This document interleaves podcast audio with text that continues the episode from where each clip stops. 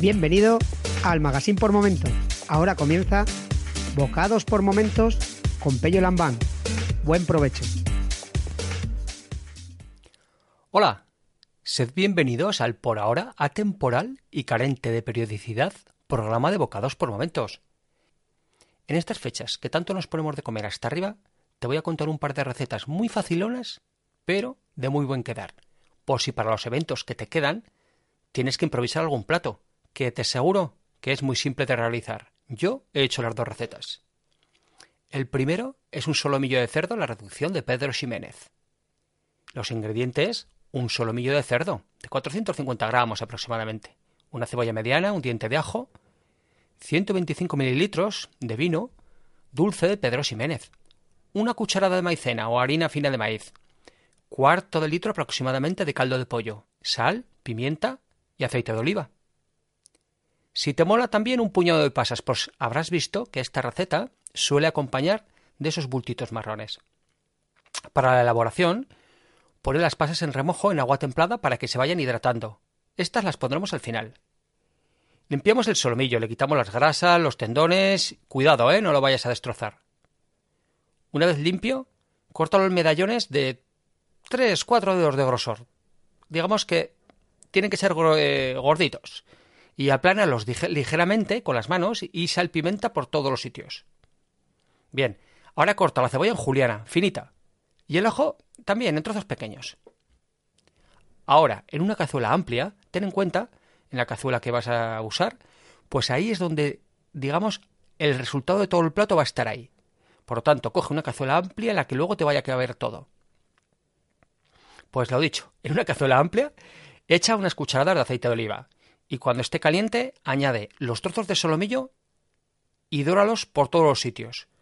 Yo lo que hago es ponerlo a fuego fuerte porque lo que tienes que hacer es dorar, sellar, que se dice los solovillos, para que, digamos, lo marcas. Queda tostado por fuera y crudo por dentro. Esa es la idea.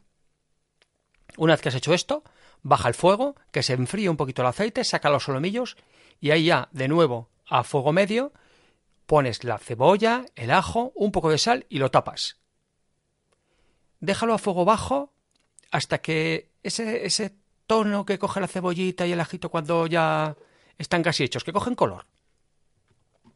Bien, una vez que ya la cebollita y el ajito lo tenemos ya cocinadillo, pochillo, digamos, añade el vino dulce, sube un poco eh, la intensidad del fuego, un par de minutos, que hierva y que reduzca un poco.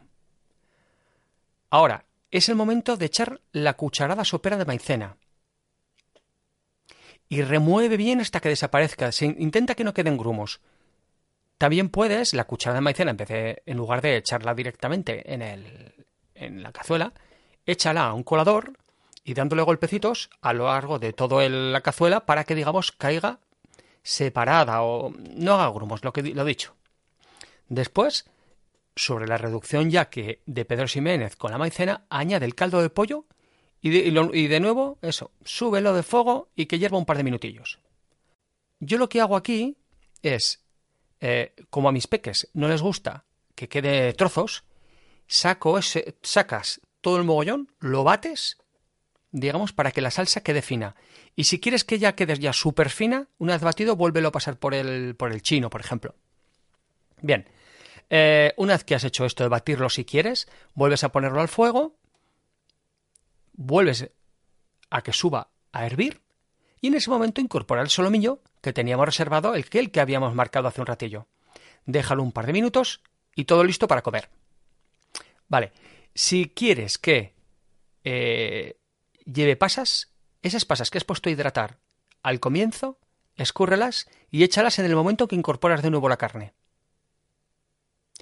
Si ves que la salsa te queda un poco líquida, por decirlo de alguna forma, coge un poco más de maicena, coge un poco de caldo de pollo templado, revuelve e incorpóralo ahí en, la salsa para que se distribuya y en esos últimos herbores ya espesará todo al mogollón, veréis.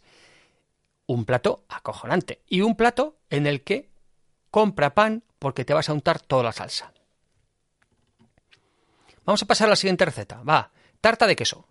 Esta como tarta de queso yo he hecho varias y ahora te voy a contar una que es muy fácil. Es una receta ideal, digamos, para iniciarse en el mundo de, hacer tartas y postres. Por eso es tan fácil. El resultado está muy rico y digamos que es una motivación para, para animarse a hacer más, más postres. Para hacerla, simplemente es una terrina de queso Filadelfia, tres yogures naturales, tres huevos medianos, 50 gramos de harina, 150 gramos de azúcar, mantequilla para el molde. Entonces, ¿qué es lo que vamos a hacer? Esto es tan rápido que pones el horno a calentar a 175 grados con calor arriba y abajo, no sin aire. Mientras tanto, y hasta que coja temperatura, untas el molde con mantequilla, espolvoreas un poco de harina y azúcar, lo repartes por el molde y desechas todo lo que aquello que, o sea, una vez que lo has esparcido y tal, lo, lo mueves un poquito para que caiga todo lo que tiene que caer. Entonces, ahora, eh, mezclas en un cuenco todos los ingredientes, el queso, los yogures, los huevos, la harina, el azúcar y lo bates con una batidora de mano. Ojo. Eh, lo que tienes que hacer es obtener una crema fina. Y te digo de una batidora de mano o una de varillas de espacio, porque si metemos la otra lo que va a hacer es que entre aire en la mezcla. Y eso es lo que no queremos. Hay que hacerlo o bien con una, una varilla a mano o con la, con batidora con unas varillas eléctricas, pero despacio para que no entre aire, ¿vale? Que, que tiene que quedar una masa, una crema. Entonces, hecho esto, vertemos la masa en el molde y lo metemos en el horno cuando esté a la temperatura marcada. Lo dejamos media hora, 40 minutos y para adelante. ¿Qué ves que la mezcla se te empieza a dorar y a quemar demasiado? Le abres el horno, le pones un papel de aluminio encima y vuelves a cerrarlo.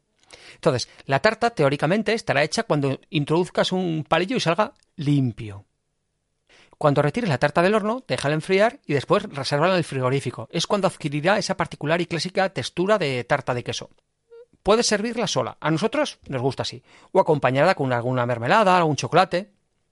Luego, para el molde. Por ejemplo, eh, te he contado que la, le untes mantequilla, luego le pongas harina y le pongas azúcar. Otra opción es, coge el molde, coge papel de horno, mójalo para luego poder eh, manipularlo bien y adapta el papel del horno al molde. Y de esa forma podrás también desmontarlo súper bien. Lo dicho, son dos recetas que son muy sencillas, todas muy ricas. Yo he hecho a las dos y espero que, te gusten. Eh, ¿Y ella? Saludos y como dice el amigo Uchu, buen provecho y hasta el siguiente programa.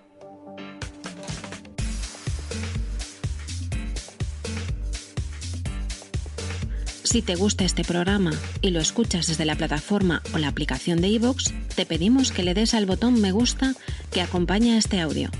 Si lo haces desde otra plataforma y también quieres, puedes hacerlo buscándonos en iVoox.com.